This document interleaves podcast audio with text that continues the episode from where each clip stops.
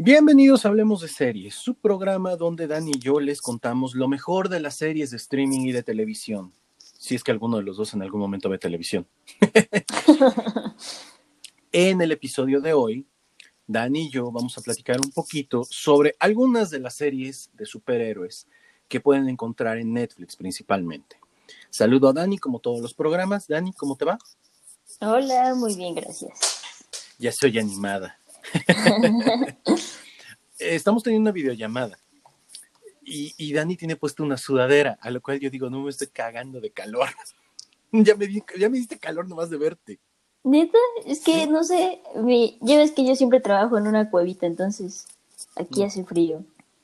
Bueno, por si esta casa es un horno en toda la extensión de la palabra. Pero bueno, muy bien.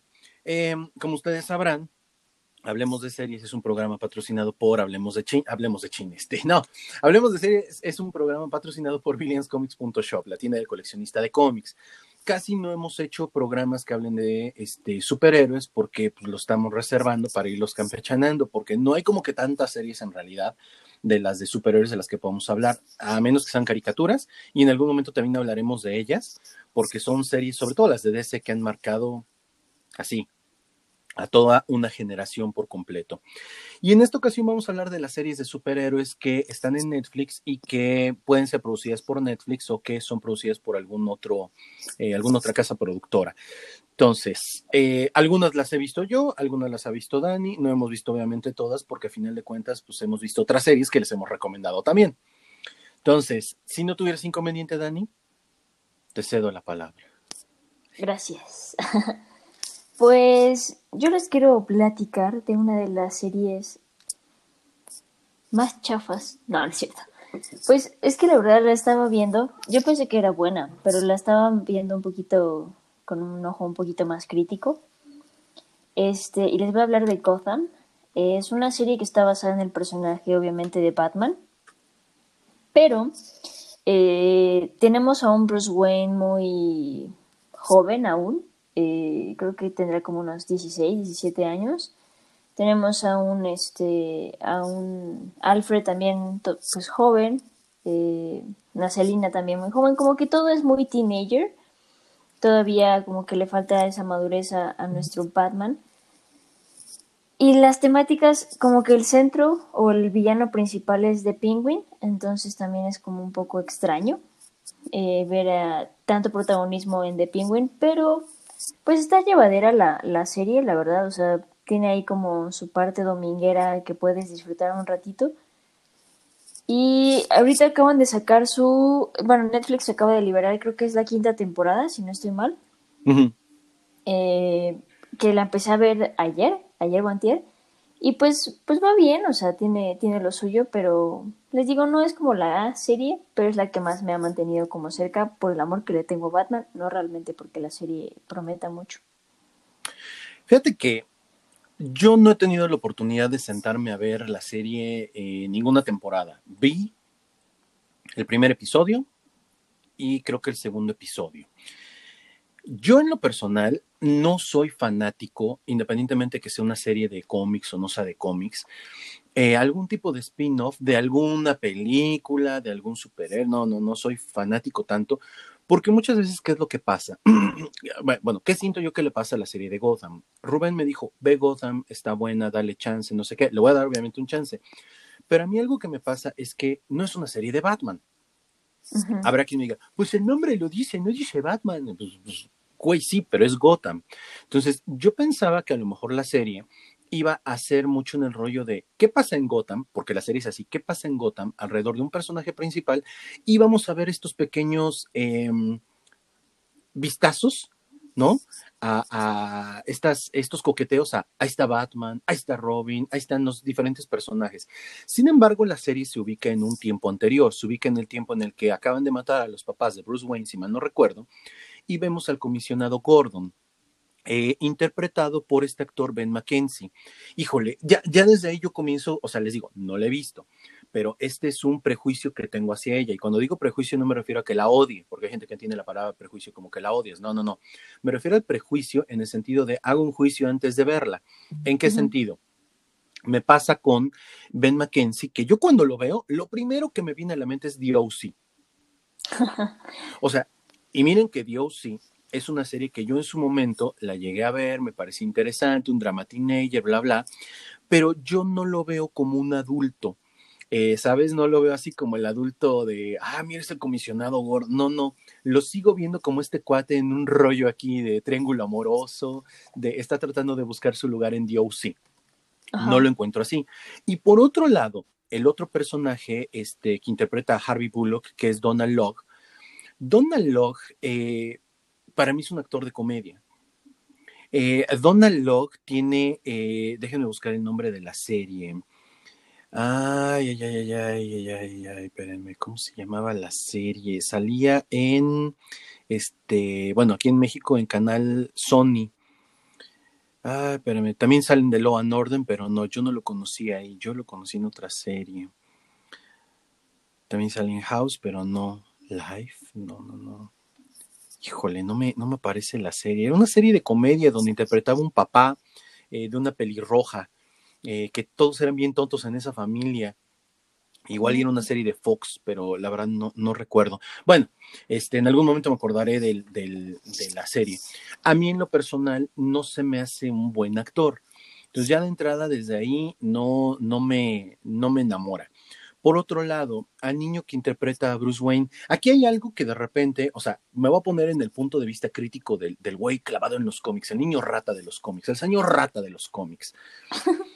Como que Bruce Wayne pasa mucho tiempo en Gotham antes de irse a entrenar para ser Batman.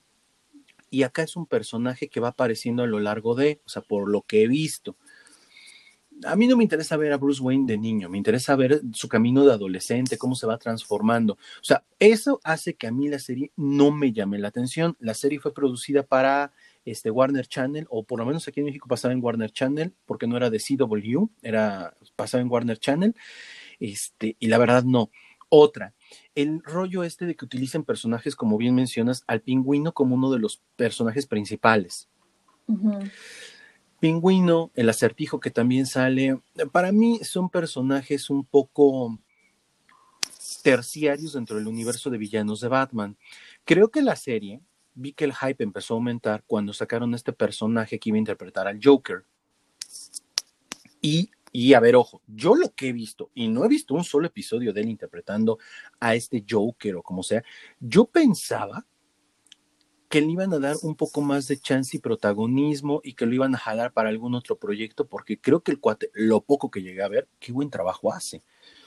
El cuate este, ¿quién es? Se llama este Cameron Moranham. Moranham. Moranham. El, de hecho, yo siento, eh, concuerdo con todo lo que has dicho hasta ahorita, yo siento que el cast no es de lo mejor. La historia creo que podría ir un poquito más rápido porque estamos viendo muy lento a un Bruce Wayne muy joven que está aprendiendo apenas las cosas. No siento que tengamos un gancho sólido a la serie, ¿me explico? Porque normalmente lo que te llama de Batman pues es este, esta transformación que tiene de niño rico ensimismado con la situación a tener una conciencia social sobre la, la ciudad de Gotham. Aquí yo siento que lo único rescatable realmente de la serie es este personaje que interpreta Cameron, el Joker, y yo sentí que le iban a dar una, una fuerte enemistad entre Bruce y este cuate, y no, o sea, le pusieron más énfasis en el pingüino y en la relación que tenía con, con el joven Bruce Wayne, y o sea, llega a ser un poco tedioso, pero aún así genera un poco de pues de apego a la gente que, que, le gusta Batman y que no es como tan clavada con los cómics o que, o que da ese, ese momento laxo de decir, bueno, se trata un poco de Batman, entonces me la voy a echar. Yo no me la puedo echar, por ejemplo, de corrido, o sea, un maratón de eso, no. Me la aviento mientras trabajo o mientras no tengo nada que hacer. Y no, no me clavo mucho en los detalles tampoco, no, no soy de andar viendo, ay, es que dijo esto o hace referencia a aquello y acá porque siento que ni siquiera respetan mucho esa parte. Sin embargo, para la gente que también quiere acercarse un poquito más o que realmente quiere como una visión fresca de, de lo que es el mundo de Batman, pues podría, podría acercarse. Yo espero realmente que le den un poco de lugar a este chico, a Cameron, para interpretar más al Joker. Porque a mi gusto, de toda la gente que ha interpretado al Joker, yo creo que puede estar fácil en el top 5 o en el top 3, porque hace un, o sea, en verdad hace muy buen trabajo. Me gusta mucho como el Joker. Sí, yo la verdad, eh, lo poco que vi de él interpretando al Joker se me hizo muy bueno. Me llamó la atención, me intrigó y dije, voy a verlo y luego se me olvidó. Esa fue la realidad. ¿Qué pasa con este tipo de series que son así? En el mundo del cómic hay eh, experimentos, vamos a llamarle así, experimentos donde a partir de un evento, de una historia, de un personaje, alguien dice, güey, estaría chido sacar una perspectiva desde Gordon. Eh, Gotham Sirens, no, Gotham Sirens es el de Harley Quinn, no, no, no, no, no. Este, mm, Gotham Finest, una cosa así. Eh, no, me acuerdo el nombre del cómic, o sea, yo ni siquiera lo tengo, sé que existe, debe ser del 2000 y cacho. Eh, donde vemos la perspectiva de los policías, poli del JCPD, la policía de Gotham, vemos la perspectiva de ellos en cómo enfrentan eh, las cosas a veces sin Batman o a veces alrededor de Batman. Entonces, eh, a mí en lo personal ese tipo de historias no me gustan. Hay historias que en el mundo de los cómics son muy buenas. Les recomiendo muchísimo que si les gusta el evento de Civil War, existe Frontline Civil War. Frontline Civil War es un conjunto de 12 cómics aproximadamente donde te cuentan la perspectiva de un periodista y cómo vivió todo esto alrededor. O sea, el eh, Frontline es el nombre del periódico, si mal no recuerdo, y te van haciendo la narración de los hechos. Estuvo súper premiado ese cómic, pero te tiene que gustar ese tipo de perspectivas. A mí en lo personal no me gustan. Yo quiero ver al superhéroe madreándose, haciendo, deshaciendo, etcétera. Entonces, es una serie que está en Netflix, están cinco temporadas, dices, ¿no? ¿Está la quinta ya? Sí, me parece que es la, última que, acaban de estrenar en Netflix. Sí, entonces denle una oportunidad, les volvemos a repetir lo de siempre. Si a mí me gustó, a Dani le encantó, a Dani le encantó y a mí no me gustó, échensela, véanlo, eh, dense los primeros episodios y vean si los atrapa. Lo padre de la serie es que si los primeros no te atrapa, pues lo cortas de tajo y te sigues, ¿no? Y ves otra cosa. Pero bueno, es una serie que toca periféricamente el tema de Batman. Sabrá quien le guste ver esta perspectiva, bienvenido, adelante, dense. Vamos entonces ahora con otra serie. Esa me toca a mí. Voy a hablar de la serie que más me gusta de los superhéroes, ¿sale? Voy a hablar de Arrow. Eh, para los que no ubiquen, yo ya hice un programa en donde hablaba yo por lo menos de las cuatro o cinco primeras temporadas de Arrow.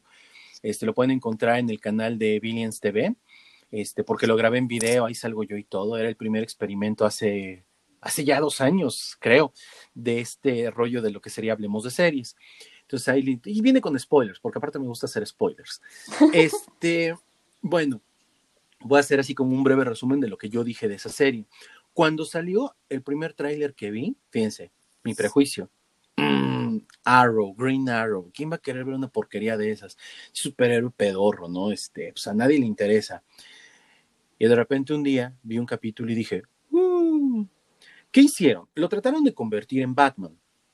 Porque aparte pónganse a ver, si tú fueras DC y tuvieras los derechos de tus personajes y te dicen, dame chance de hacer una serie, híjole, pues es un albur, ¿estás de acuerdo? Porque toma Superman, güey, si los efectos están chafas, independientemente de la actuación, la gente se va a quejar.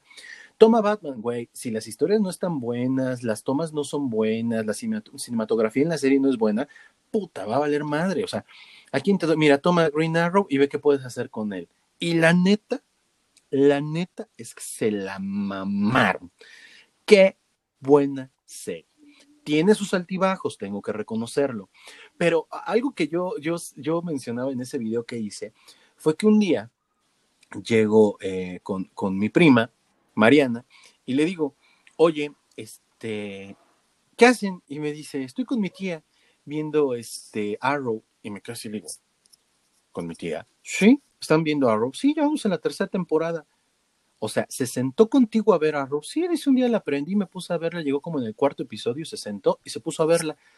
Y entonces mi tía me empezó a preguntar de que si era un superhéroe y no sé qué. Yo, sí, o sea, me llamó mucho la atención. Yo dije, a ver, para que a mi tía, con todos los prejuicios que si la conocieran, todos los prejuicios que tiene, con todos, o sea, se sentó a verla ¿Saben cuándo me dijo que se hartó? Creo que en la cuarta temporada, cuando pasa lo de Rachel Gould.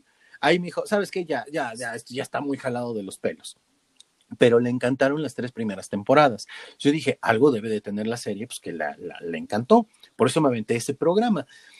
Nos presenta un Oliver Queen que acaba de regresar de la isla, porque esa es la historia del personaje, eh, queda varado en una isla, regresa y quiere convertirse en un superhéroe, en un justiciero. Eh, pero lo padre de esto es que te lo muestran como si fuera Batman, te lo muestran como un personaje que tuvo toda una aventura antes de convertirse y la manera como te lo narran, que está narrado en tiempo pasado, tiempo presente, tiempo flashback, regresamos al presente. Eso me parece muy interesante de la serie. El tema de los efectos especiales, muy bien. Me encanta algo de la serie que es el personaje de Felicity Smoke, que, que, no tenía protagonismo en los cómics.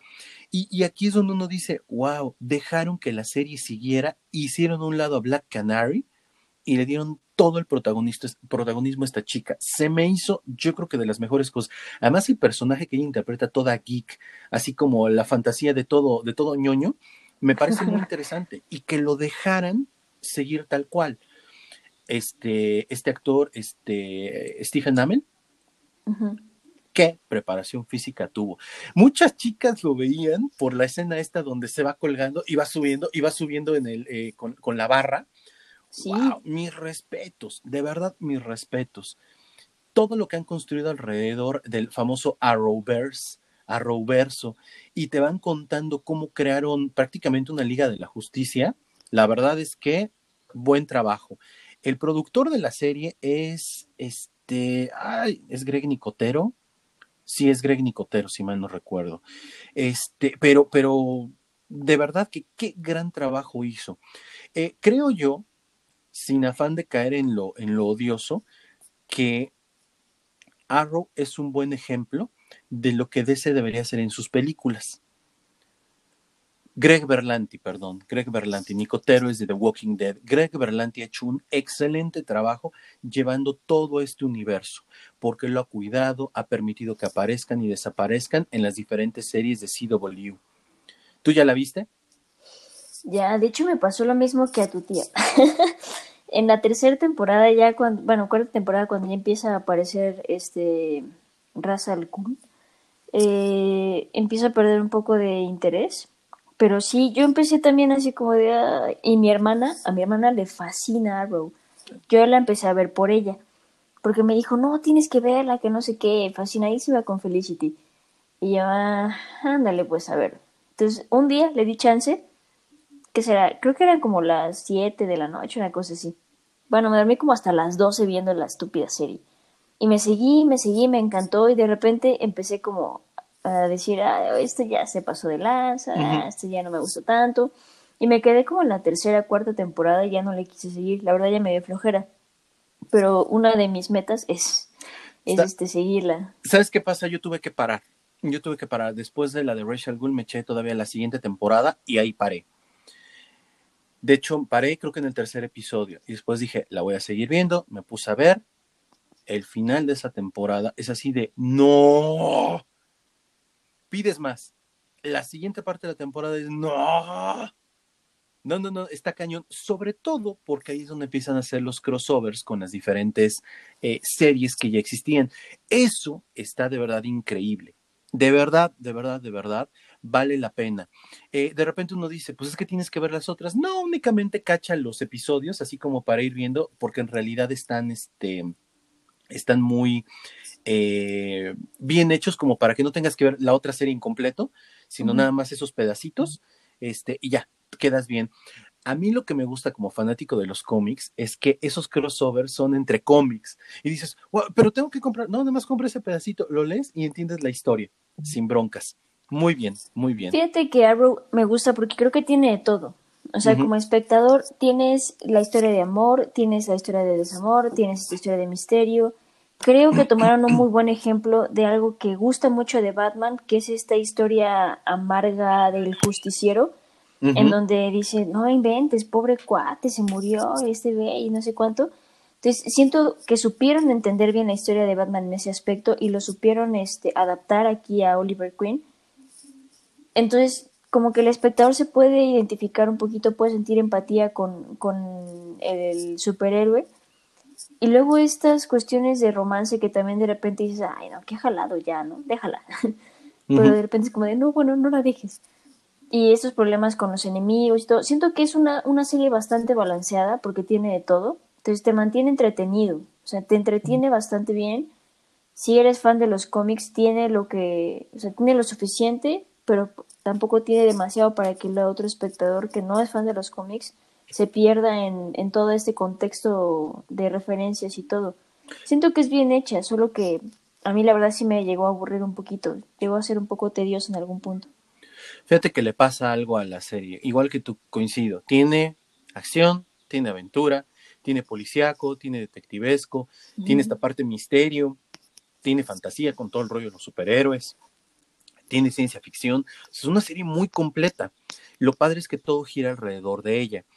Eh, de repente creo que le pasó como en algún momento a Smallville, cuando la temporada está de las brujas, que yo dije, bueno, yo nunca fui fan de Smallville, odio Smallville, no me gusta, pero hay gente que me odia porque digo eso, pero no me interesa, a mí no me gusta esa perspectiva de Superman, eh, pero creo que en esa temporada en la que mucha gente se desencantó es el rollo este de, la, de las resurrecciones, este, los ninjas, ahí la gente se empezó a perder un poco, pero es una serie que tiene un buen cast, hay muy buena química entre ellos.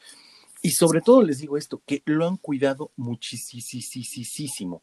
Lo han vuelto desde muy oscuro hasta super light.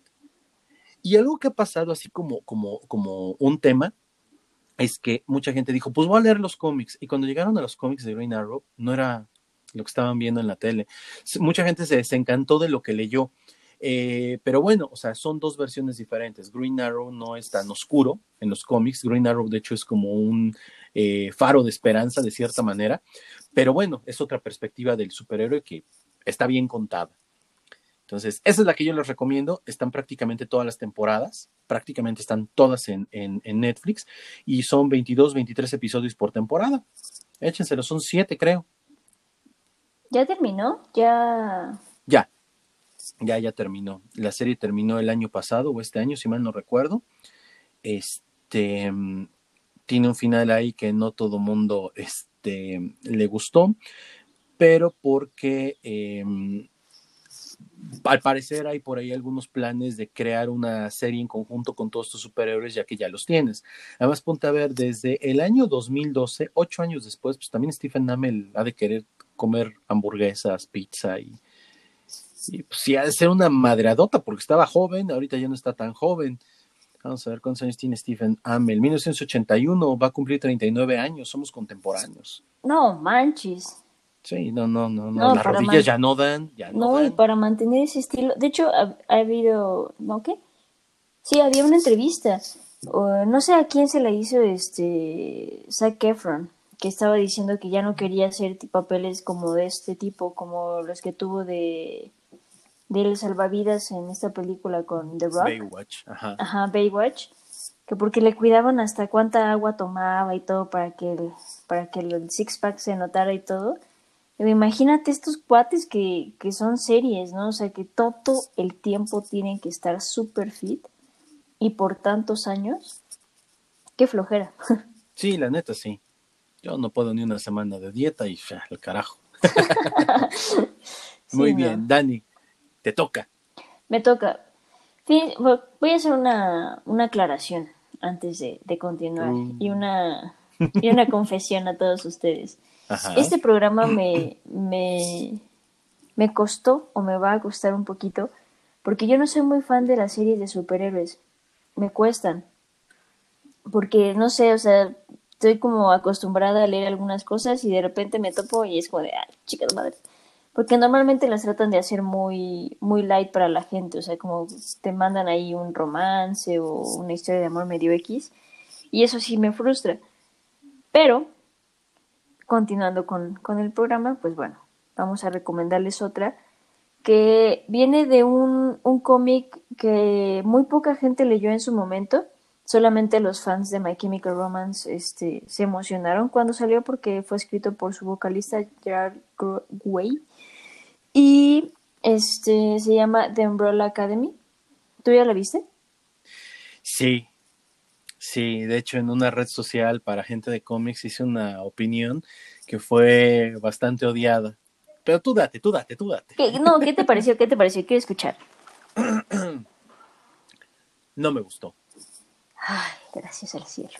No, no, no, no, no. Hay muchas cosas que no tienen sentido. O sea, independientemente de que sea una adaptación del cómic y que el cómic fue galardonado por un premio a Eisner y que todo mundo descubrió que este cuate, además de cantar, escribía, este, no, ni me acuerdo cómo se llama el chavo, eh, no soy fan, porque la serie y todo el hype que hicieron en, Netflix era para captar un tipo de público teenager, porque lo que nos iban a mostrar era una versión, teen, un, un grupo de superhéroes teenagers que me los pintaron como si fueran los X-Men y que en realidad todos tienen unos problemas, unos complejos emo, que aunque no parecen emo, o sea, no, no, logra, no logra ver una química entre ellos. No, eh, dime algo más tú, porque, híjole, voy a sacar todo mi hate por esa serie. ¿Por qué la comento? Estoy buscando. ¿Por qué la comento? Porque siento que es, es algo diferente a lo que estamos viendo en Netflix. O sea, estábamos teniendo la serie de Arrow, estábamos teniendo Flash, estábamos teniendo Supergirl.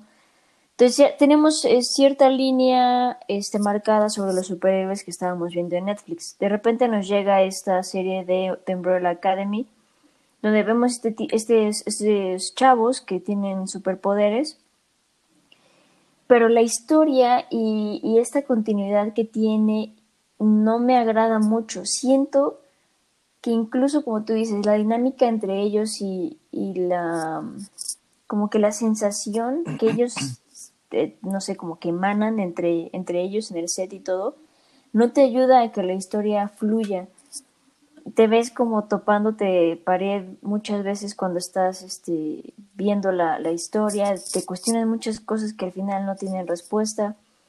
Tuvo mucho hype, porque My Chemical Romance a la fecha tiene mucho hype, o sea, la gente lo sigue este, amando con locura, aunque ya pasaron bastantes años de, de pues de su pico. Pues de su último disco, ajá. O sea, ahorita se reunieron otra vez y están generando otra vez música y todo, pero pero pues sus años emo ya pasaron, ¿no? Y también la época emo de nuestra generación también ya pasó, pero bueno. Ese sí, los emos ni sobrevivieron.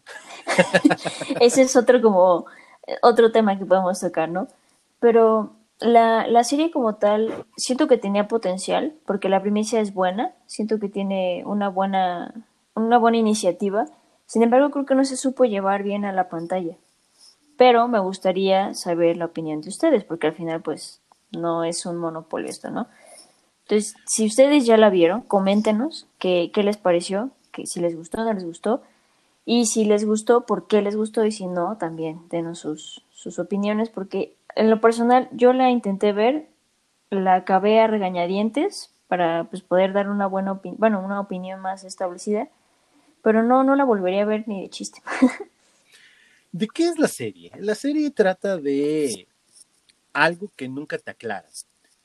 El nacimiento de 43 niños el mismo día en 1989.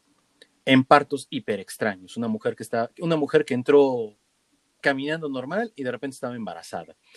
De ahí, un excéntrico millonario adopta siete y los, porque los quiere convertir, nadie sabe por qué, en un equipo anticrimen. Eso nunca se, queda aclarado. La verdad es que eh, no, no recuerdo si en el cómic pasa. El cómic creo que son siete este, cómics, si mal no recuerdo, siete números. Eh, de ahí se empiezan a dar una serie de hechos donde, si mal no recuerdo, uno de ellos muere, eh, otro de ellos viaja en el tiempo. O sea, hay cosas ahí medio extrañas pero todos son atormentados y hay una gran diferencia.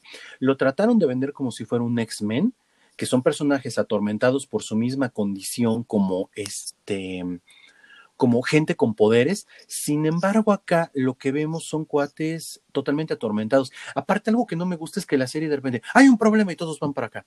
Y de repente se hartan y dicen, bueno, eh, aquí ya hice otro problema y todos van para ese problema de ese lado. Y todo es muy conveniente, todo es muy conveniente. Oye, ya resolvimos este problema. ¿Por qué? Porque el guion lo decía y nadie cuestiona nada más. Te digo que cuando yo publiqué, de hecho está publicado en la tienda en Billions Comics, este, la, la, reseña que yo hice es una, es una mala serie en toda la extensión de la palabra. Sin embargo, creo que ya estaba firmada la segunda temporada. Es una serie producida por Netflix, de estas que yo digo que Netflix dio dinero al idiota y y produjeron la, la, serie, pero nunca cuidaron el tema de, o sea, pues, realmente de qué va a tratar esta serie, si tenemos una, una limitación del número de historias que el cómic nos provee. A mí en lo personal no me gustó. Yo sí les voy a decir algo, y, y ya la vimos los dos, no la vean. Absténganse, no la vean. O sea, de verdad no la vean. Es una pérdida de tiempo habiendo otras cosas que sí podrían ver. Ahí sí, para que vean, no, no, no, no la puedo recomendar. Muy mala adaptación no, sí, véanla. o sea, ¿por, ¿por qué sí? O sea, realmente al final a lo mejor hay alguna situación o algún tema, algún personaje que les llame la atención y les pueda acercar al cómic o a lo mejor a alguna otra como conclusión. Sí es mala, sí es, es carece de muchas cosas, eh, tiene y me sorprende porque no tiene un cast tan malo. Ellen Page. Ellen Page, o sea, me, fíjate que he visto últimamente que Ellen Page no sabe eh, escoger proyectos. O sea, su gran, su gran éxito creo que fue Juno y también X-Men, que supo escoger bastante bien esos dos, pero fuera de eso ha tenido uno que otro proyecto que realmente no le ha llevado bien, no la, no la ha exigido al nivel que ella puede exigirse a nivel actoral.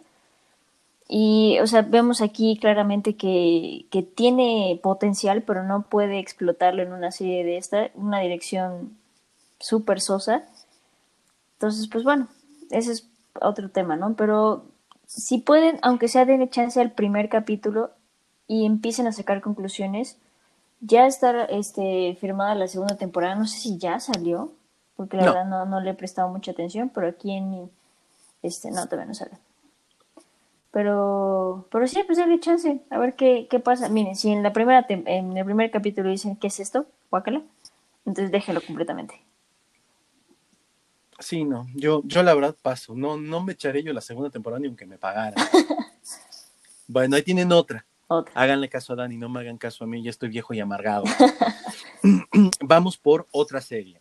Yo les voy a recomendar, creo yo, que de las que produjo Netflix, esta es la mejor sea, producidas por Netflix, no nada más que pasen en Netflix, Daredevil, uh. que fue la primera apuesta de hacer una serie por parte de Marvel y cediéndole los derechos a un eh, segundo interesado. Eh, me parece que algo que hizo muy bien Netflix fue elegir al cast. Charlie Cox es un actor que no había figurado mucho en el, pues en el, ¿cómo se llama? Este, en el, en el espectro de las, de las series. Tuvo por ahí una aparición en Casanova, apareció también en Stardust, La teoría del todo, en la teoría del todo lo odias un poquito, eh, pero, pero no es un actor que tú digas, wow, qué renombre tiene. Pero al no ser un actor de renombre, pues eh, tenías la oportunidad de darle el beneficio de la duda.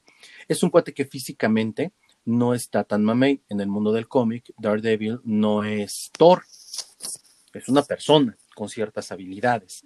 Me gusta mucho que la serie, primera temporada, las demás empiezan a decaer un poco. Eh, es, es, una, es, es, una serie donde el origen del personaje lo muestran muy sutil, no nos metemos en tanta controversia, vámonos. Nos muestran un personaje solo, un personaje un poco atormentado, un personaje en relación con pocos amigos, pocas personas. Eh, esta primera aparición de este traje del inicio me recuerda mucho, obviamente al cómic en donde aparece ese traje, dibujado por John Romita hace algunos años en Daredevil, The Man Without Fear. Ah, creo que se llama el cómic. Este, y creo que la historia la escribe Frank Miller. Es una buena historia de Daredevil, este, una historia de sus orígenes, este, pero más allá de eso, creo que la serie logra atrapar la esencia del personaje. Miren, Daredevil no es uno de los superhéroes más populares en la actualidad. O sea, ¿a qué me refiero? No es como que alguien te diga, ay, oye, ¿vendes algo de Daredevil? No, pues no. O sea, eso es como más este. ¿Cómo, ¿Cómo decirlo? Como más de alguien que ya conoce más de cómics y dice, oye, vi la serie, ¿qué hay como de Daredevil que me pudieras recomendar? Y hay cosas bien interesantes, sobre todo los años en que Frank Miller este, escribió muchísimo de él. Me gusta mucho el personaje de eh, Wilson Fisk, interpretado por Vincent Donofrio. La verdad es que es una buena interpretación de un Wilson Fisk que normalmente no, no vemos, que siempre lo pensamos como el personaje gordo, el personaje rico, pero aquí te, expresa muy bien, le dan una buena dimensionalidad al personaje, no solamente es el gordo maldito, es el gordo maldito con un fin, me parece bueno. Deborah Wolf, que interpreta a Karen Page, también un personaje icónico en el mundo de, Daredevil, me parece que lo hace bien. Y este chico que interpreta a Foggy Nelson, Elden Henson, que también lo vieron en la película, por lo menos en los dos últimos episodios de eh, las de Sinsajo, ¿cómo se llama? Este, los Juegos del Hambre. Los Juegos del Hambre interpreta una buena forma de Foggy Nelson, que es el mejor amigo de, este cuate. me parece bien, me parece muy bien trabajada. Me encantan las escenas en la primera temporada de los espacios este, cerrados y cómo se va madreando la gente. Ese es un trabajo de coreografía impresionante. El trabajo del claroscuro, o sea, todo está muy bien hecho. La verdad es que la serie está muy bien hecha y trata de tomar un rumbo basado en el cómic como lo hace Arrow y tratando de llevar un mundo. Creo que copia mucho de Arrow, pero es válido, ¿no? Pero a mí sí me gustó, bastante recomendable. ¿Ya la viste? De hecho, vi creo que solo dos capítulos. No recuerdo por qué la dejé de ver, pero yo me acuerdo que soy, soy fan de, de la película, creo que salió en el 2003. No lo digas en voz alta porque te van a pedrear. Perdón, pero a mí me gusta mucho. La gente odia esa película con todo su corazón. ¿Por qué? Consideran que Ben Affleck no le hace honor, consideran que el personaje de Bullseye, interpretado por este cuate australiano, que no me acuerdo cómo se llama, eh, está exageradísimo. La gente odia a esa Electra, interpretada por esta Jennifer Garner, que es la ex, esposa de eh, Ben Affleck, la odian con todo su corazón en general la crítica, la gente de los cómics la aborrece. Yo siempre he dicho, ahí está la película, no podías pedir más, eso es lo que había, efectos especiales, no, no la odio, tampoco es que la ame, pero ahí está la película. ¿Sabes qué? Es que yo crecí con esta película, yo me acuerdo muy bien que la veía y fue el primer acercamiento que tuve con este superhéroe. Fue lo único que sabía de él. Y luego me enteré ya mucho tiempo después, ya cuando Netflix este, anunció su serie, y dije, ay, wow, qué cool, va a haber una serie de Daredevil, porque se me hace súper interesante el superhéroe, o sea, como tal, la historia del superhéroe se me, hace súper cool. Pero no sé por qué la dejé de ver. A lo mejor como no era este cine de arte. Fíjense que esta es que, ¿qué pasa con Daredevil? Eh, mucha gente lo considera una versión, eh, una versión de Batman para Marvel. Mm. Y no, en realidad Daredevil, aunque se parece un poquito por ahí, no tiene nada que ver con Batman. Es un personaje cuyos poderes son más mundanos hasta que los de Spider-Man. Y es un personaje más de pie, ¿no? Así que de gente de a pie, de superhéroe de a pie. Eh, creo yo que el personaje, desde el punto de vista de los eh, del cómic, te permite contar historias más mundanas, más simples, del superhéroe del día a día que te puede salvar de que te roben la cartera hasta de que te violen. Esto, o sea, es, es, un buen personaje. Sin embargo, la gente no está muy acostumbrada a esto. Y en la película, en la película que tú mencionas, como que lo llevan a un nivel muy épico. Y eso no acaba de aterrizarle mucho a la gente que lo conoce más como el superhéroe que vemos en la serie. Mira, si a mí me das a elegir entre qué versión me gusta más, me gusta más la de la serie. No porque considere que la película sea mala, creo que la película es, pues es una película. O sea, cumple con una fórmula y hasta ahí, hasta ahí les dio. Pero sí, la película es odiadísima, odiadísima en toda la extensión de la palabra. Esta serie realmente está basada en un cómic del año 1993. El cómic es escrito por Frank Miller y dibujado por John Romita, lo dije hace un ratito. El cómic se llama Daredevil, The Man Without Fear, donde te cuentan un poco el origen. Vemos el origen de Daredevil en el sentido de la relación que tenía con el padre, que era boxeador, cómo conoce a Electra, su relación con Wilson Fisk, Este, y vemos por primera vez el, traje de Daredevil eh, con la máscara esta hasta acá, que es un paliacate básicamente, y el vestido de negro. Tiene muchos guiños hacia este cómic la primera temporada. Eh, hay gente que dice, oh, es que casi no se ve el traje. yo digo, no importa, güey, o sea, estamos viendo el nacimiento de un superhéroe, eso es lo chido. Sí, o sea, por ejemplo, hablando de la, de la película, también era apenas el el descubrimiento de cómo hacer películas de superhéroes, ¿no? Apenas estaba descubriendo la, la fórmula, apenas estaba generando toda esta sensación, toda, pues sí, toda, toda esta sincronía que de repente ya vamos a ver muy a menudo con, con Marvel sobre todo, ¿no? Eh, con la fórmula que ya viene manejando Avengers, por ejemplo, o sea, de manera facilísima, ¿no? Ya te saca tres, cuatro películas en un año y te las hace espectacular espectacular en el sentido de entretenimiento, ¿no? Ya sabe a lo que va y cómo lo puede hacer. Esas películas, pues antes eran, eran prueba y error de cómo te lo iban a presentar, basándose en cómics que la gente ama a la fecha, ¿no? 1900 y cacho y 2020 y la gente sigue amando esos cómics.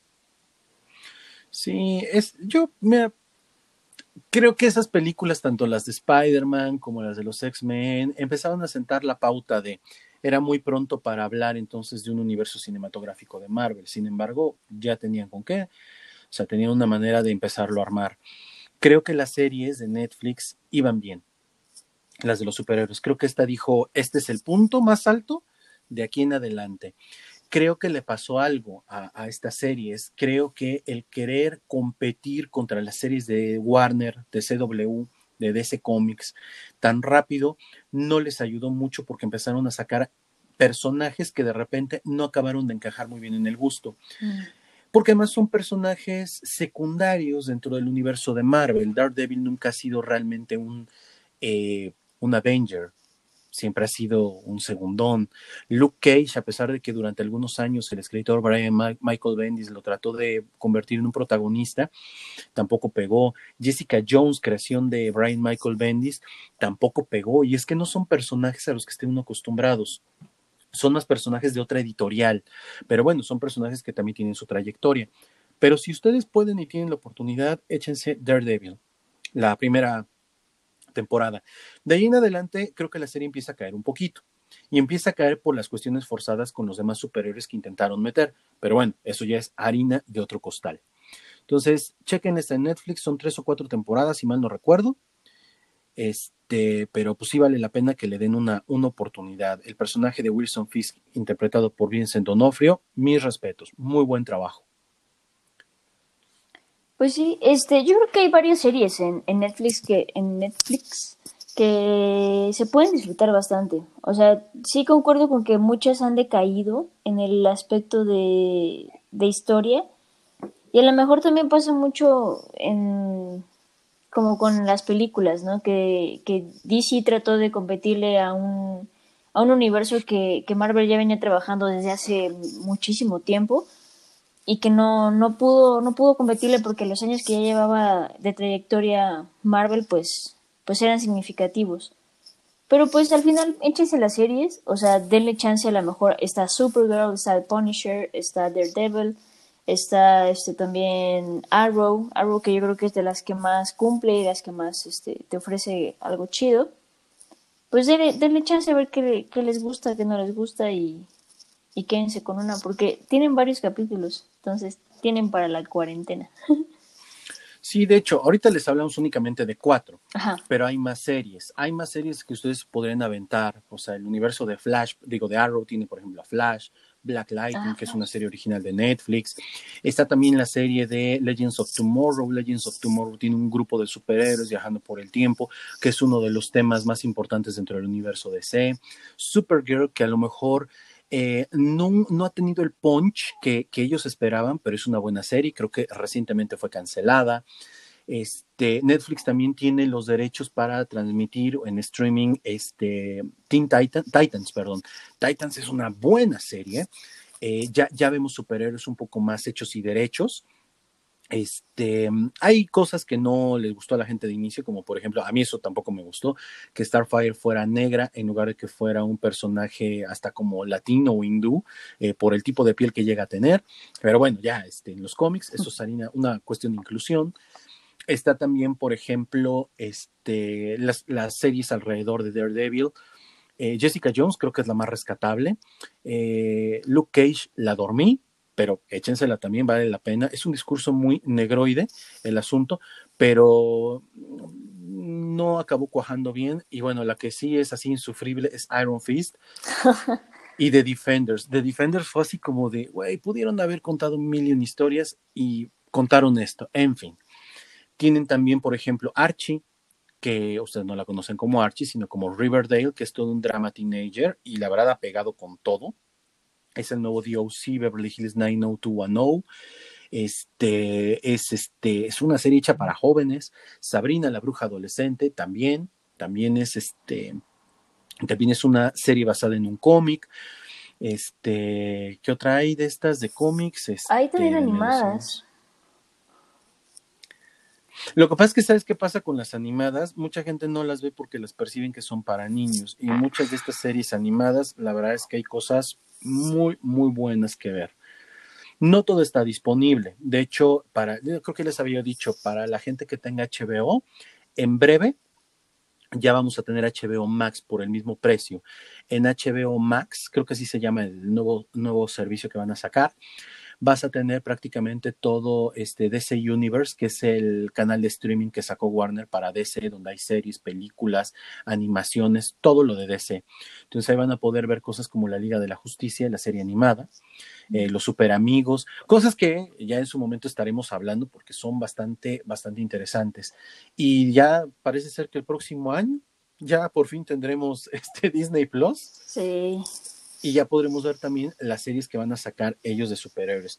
Lo que es un hecho es que estas series son eh, series que eh, no están hechas únicamente para el gusto de una, un grupo muy selecto. Te pueden enganchar como engancharon a mi tía con Arrow. Muy bien, Dani, ¿algo más que quieras agregar? Pues nada más que ojalá este hayan se hayan interesado por alguna serie que hablamos y pues nada, que comenten, que nos digan si les gustó o no les gustó. Este, y de qué otra cosa quieren que también estemos comentando en, el podcast. De hecho, recuerden que también ya habíamos hablado de una serie basada en un cómic que es The Walking Dead. Este, la pueden encontrar aquí en, en, los videos o la pueden encontrar aquí en los episodios del podcast. Entonces, si no hubiera nada más, háganle caso a Dani, comenten, y nosotros nos estaríamos escuchando en otro episodio más de esto que es Hablemos de Serie. Dani, muchas gracias. De nada. Nos vemos en otro Hablemos de Series. O nos oímos en otro Hablemos de Series. Nos oímos. Bye. Bye.